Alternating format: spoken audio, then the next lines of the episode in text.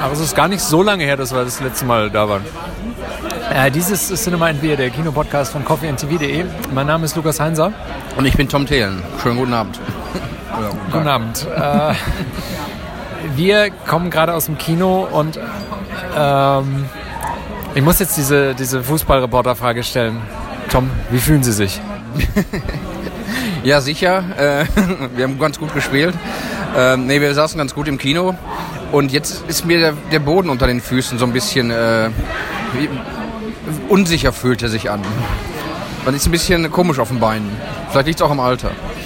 Wir haben eine zweieinhalbstündige Achterbahnfahrt, die man nicht anders beschreiben kann als mit Adrenalin bis zum Anschlag äh, hinter uns, nämlich Mission Impossible Fallout. Richtig, äh, der sechste Teil. Und wir haben nochmal gerade nachgerechnet, 96 ging das los mit dem ersten.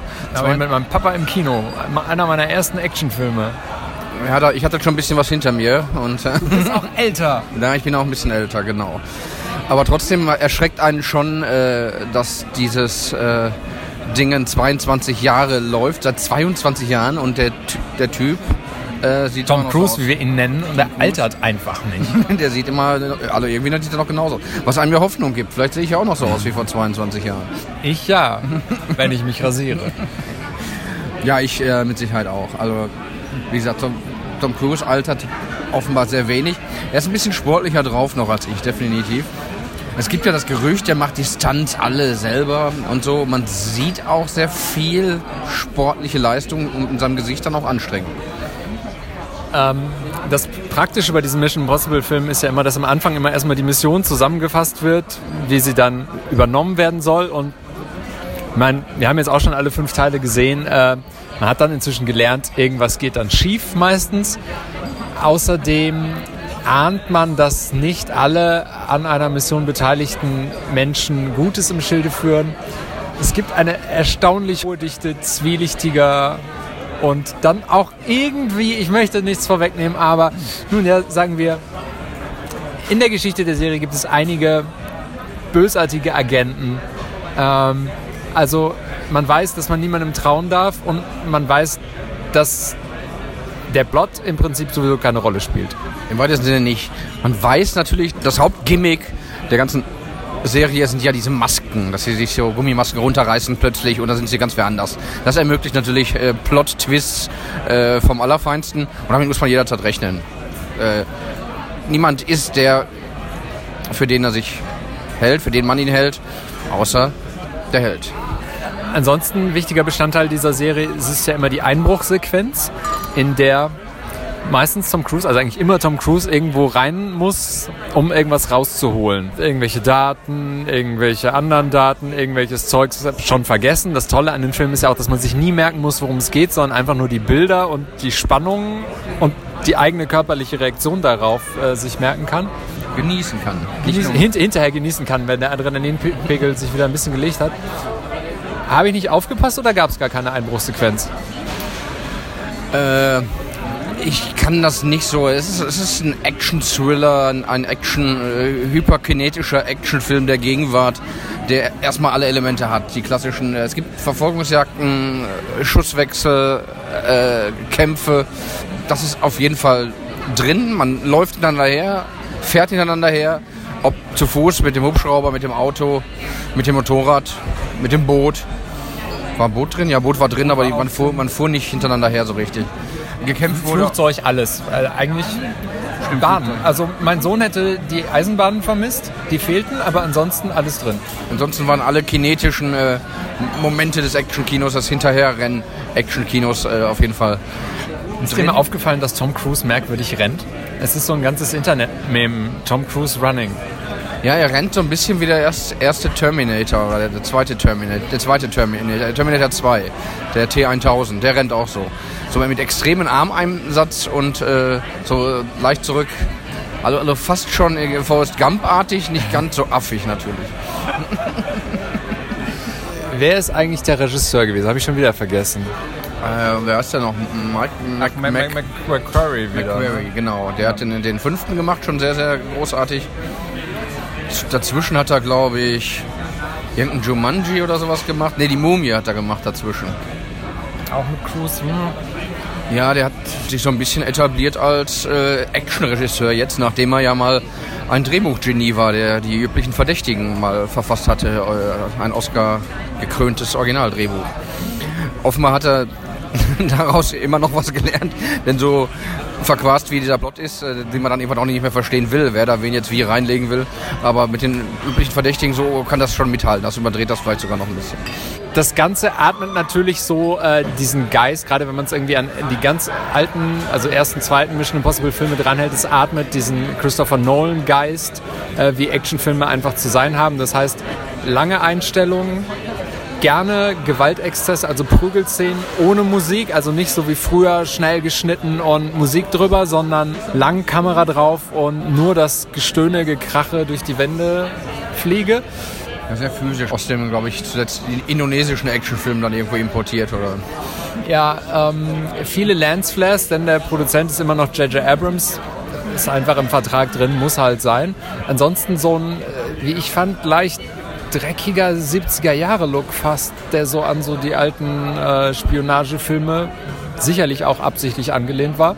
Das habe ich jetzt nicht so gesehen, aber wie gesagt, diese ganzen Filme haben inzwischen wieder die Tendenz, so eine gewisse Authentizität zu, äh, zu äh, liefern, zu kommunizieren.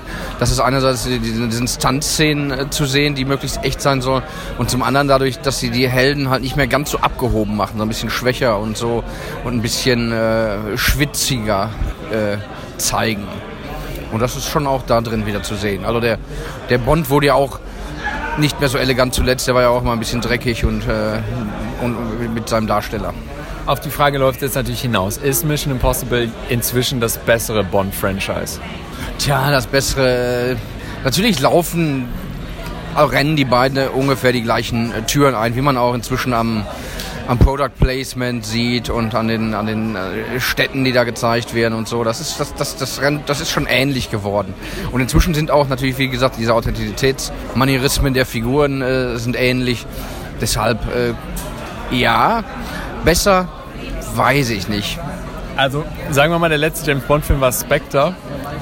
Ähm, also besser als der war es auf alle Fälle, aber das war auch ungefähr jeder andere James Bond-Film fast Mission Impossible 2 war besser als Spectre. Na naja, gut, nein, so, so nicht. Aber also ich, ich finde, ähm, gerade weil sie jetzt, glaube ich, irgendwie so an Bond einmal vorbeigerutscht sind in der Pause, ähm, also was die, was die Schlagzahl angeht, ähm, da müssen die jetzt erstmal drüber kommen, ohne Regisseur. Ja, das ist äh, jetzt mal wieder eine, eine Hausmarke des zeitgenössischen Action-Kinos, natürlich. Es wird ja in diesem Film auch nichts mehr neu erfunden. Wie gesagt, es ist eine Überbietungsgeschichte jedes Mal. Und diesmal ist natürlich diese Überbietungsgeschichte muss im Kino ja natürlich dann so auch noch rüber transportieren, dass sie eben ein kleines bisschen physikalisch noch glaubwürdig ist. Das ist jetzt mal wieder an eine, eine weitere Grenze äh, geführt worden. Es gibt einen Halo-Jump, also einen Sprung aus einem Flugzeug, bei dem der Fallschirm erst sehr, sehr spät geöffnet werden soll, sage ich mal, ohne hier zu viel vorwegzunehmen. Und äh, Tom Cruise hat das ernsthaft selber gemacht. Und zwar, äh, ich habe so einen Ausschnitt gesehen aus so einem Making-of irgendwie, die haben, ich glaube, 100 Sprünge oder sowas. Und es ging immer nur einmal am Tag in einem 3-Minuten-Zeitfenster, kurz bevor die Sonne unterging. Das heißt, die haben, ich weiß nicht, ob es 100 waren, aber so in der Größenordnung 60 bis 100 äh, Drehtage allein damit weggeballert dass immer nachmittags, kurz bevor die Sonne unterging, Tom Cruise aus einem Flugzeug springen musste, was dann offensichtlich am Computer zu einer durchgängigen Plansequenz wieder zusammengesetzt wurde, denn in der Szene zu sehen ist kein einziger Schnitt. Das habe ich gar nicht so richtig mitbekommen, weil ich es nicht glauben konnte, aber ich, ich, weiß nur, dass der Beginn dieser Szene unglaublich ist und auch sehr echt wirkt, weil, weil die Kamera springt, wenn man sich noch einen herkömmlichen Kameramann vorstellen würde, würde der rückwärts aus diesem Flugzeug rausspringen und Tom Cruise vorwärts hinterher und dann mit dem Gesicht auf die Kamera zu bis ungefähr 30 Zentimeter. Und das sieht man irgendwie. Und das ist schon, ja, geil. ja, ich fand also auch, es ist, es ist ein zutiefst physischer Film, auch fürs Publikum. Ähm, Ich würde jetzt fast urteilen, dass die Mission Impossible Filme die einzigen Filme sind der letzten Jahre, die mich wirklich die ganze Zeit so, so wie als Kind, wo man die ganze Zeit immer so, oh, ah, hinter dir, Kaspar, das Krokodil, äh, wie man die ganze Zeit da mitfiebert, äh, die mich an diese Grenze gebracht haben, ist, ist die Einschränkung, dass ich in den letzten Jahren wenig andere Actionfilme gesehen habe, außer die Mission Impossible Filme. Ja, das, das stimmt. Ich gucke aus gutem Grund zu wenig Horrorfilme. Mir reicht das, wenn ich abends vorm Fernseher sitze und plötzlich die Tür so ganz langsam aufgeht und da steht so ein Kind und sagt, Papa. Also ich finde es echt unglaublich. Also ne, sagen wir mal, Teil 1 ist äh, sicherlich fast Kult. Teil 2 äh, kann man sich darauf einigen, ist ein großer Haufen Ramsch und vielleicht auch das Schlechteste, was John Woo jemals abgeliefert hat. Oh, da war noch einiges. Da ja, war noch einiges stimmt, ja. Oh, oder äh, hier äh, Broken Arrow und so. Also gut, also John Woo hat auch viel Grütze. Anders gesagt. Ähm, also ab Teil 3 von J.J. Abrams ging es dann eigentlich immer weiter bergauf. Und also jetzt wird schwierig, das zu toppen. Aber also, um jetzt schon mal langsam zum äh, finalen Urteil zu kommen, ich fand's mega. Ich fand es auch ziem, ziemlich, ziemlich, ziemlich gut, ja. Also es ist, es ist äh, kinetisches Kino. Man muss es eigentlich im Kino sehen.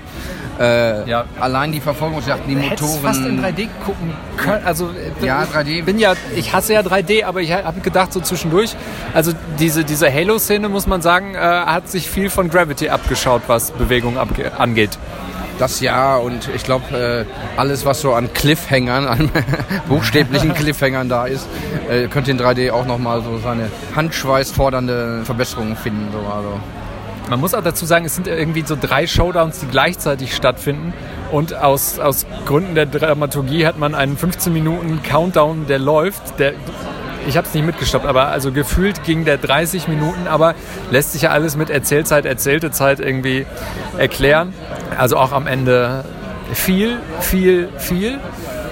Aber wir wissen ja alle, äh, große alte ESC-Regel, viel hilft viel. Was mich noch interessiert, interessiert hat, ist der Beziehungsstatus von, von Tom Cruise als Agent, äh, weil er hat eine Ehefrau, er hat eine, irgendwie einen Love Interest, die Ehefrau ist verheiratet, also jetzt nicht mit ihm. Ja, ich, ich, ich habe auch zwischendurch da gesessen und so gedacht, hätte ich irgendwie nochmal nachlesen sollen, wie die Teile davor waren. Aber ich glaube, man kann sagen, das ist alles nicht so wichtig bei Mission Impossible. Es ist Aber nicht das Frau, Marvel Cinematic, die ihn küsst. Es ist nicht das, es ist nicht das Marvel Cinematic Universe. Es ist, ähm, also man, man kommt auch gut rein, glaube ich, ohne die anderen Teile gesehen zu haben. Ab Minute sieben oder so spielt es eh keine große Rolle mehr. Das Einzige, ich fand, die Frauen sahen sich ein bisschen ähnlich, aber das ist auch, also für mich sehen irgendwie auch alle Frauen gleich aus. Das hast du interessant gesagt. Aber äh, naja, äh, eigentlich sehen die nicht alle gleich aus. Also die, die, die eine, Die das eine Love Interest sieht so ein bisschen aus wie Ingrid Bergmann, heißt überraschenderweise auch Ilsa, wie äh, Ingrid Bergmann in äh, Casablanca. Aber das ist Ich glaube, das haben wir schon fast im letzten Podcast äh, zu dem Thema, weil die war ja, die war im Film davor, wie da, also wie dann irgendwann sie so oft erwähnen, dass die schon länger dabei ist. Ja, das mag sein. Das, ich kann mich nicht mehr daran erinnern. Das ist auch, Irgendwas ist mit Jeremy Renners Charakter übrigens passiert. Der war nämlich in den letzten zwei Filmen dabei und jetzt nicht. Aber ich habe nicht aufgehört. Das ist auch nicht so wichtig, glaube ich. was mit seinem Charakter passiert ist oder mit dem Bankkonto nicht passiert ist, äh, wer weiß das schon. Ja, komm. Äh, er läuft schon vier Wochen oder sowas, aber er läuft auch vielleicht noch ein bisschen länger in den Kinos. Und also ich finde, man sollte ihn gesehen haben.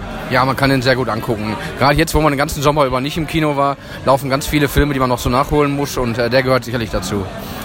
Okay. Äh, dieser Podcast zerstört sich in fünf Sekunden selbst. Vielen Dank fürs Zuhören. Garantiert.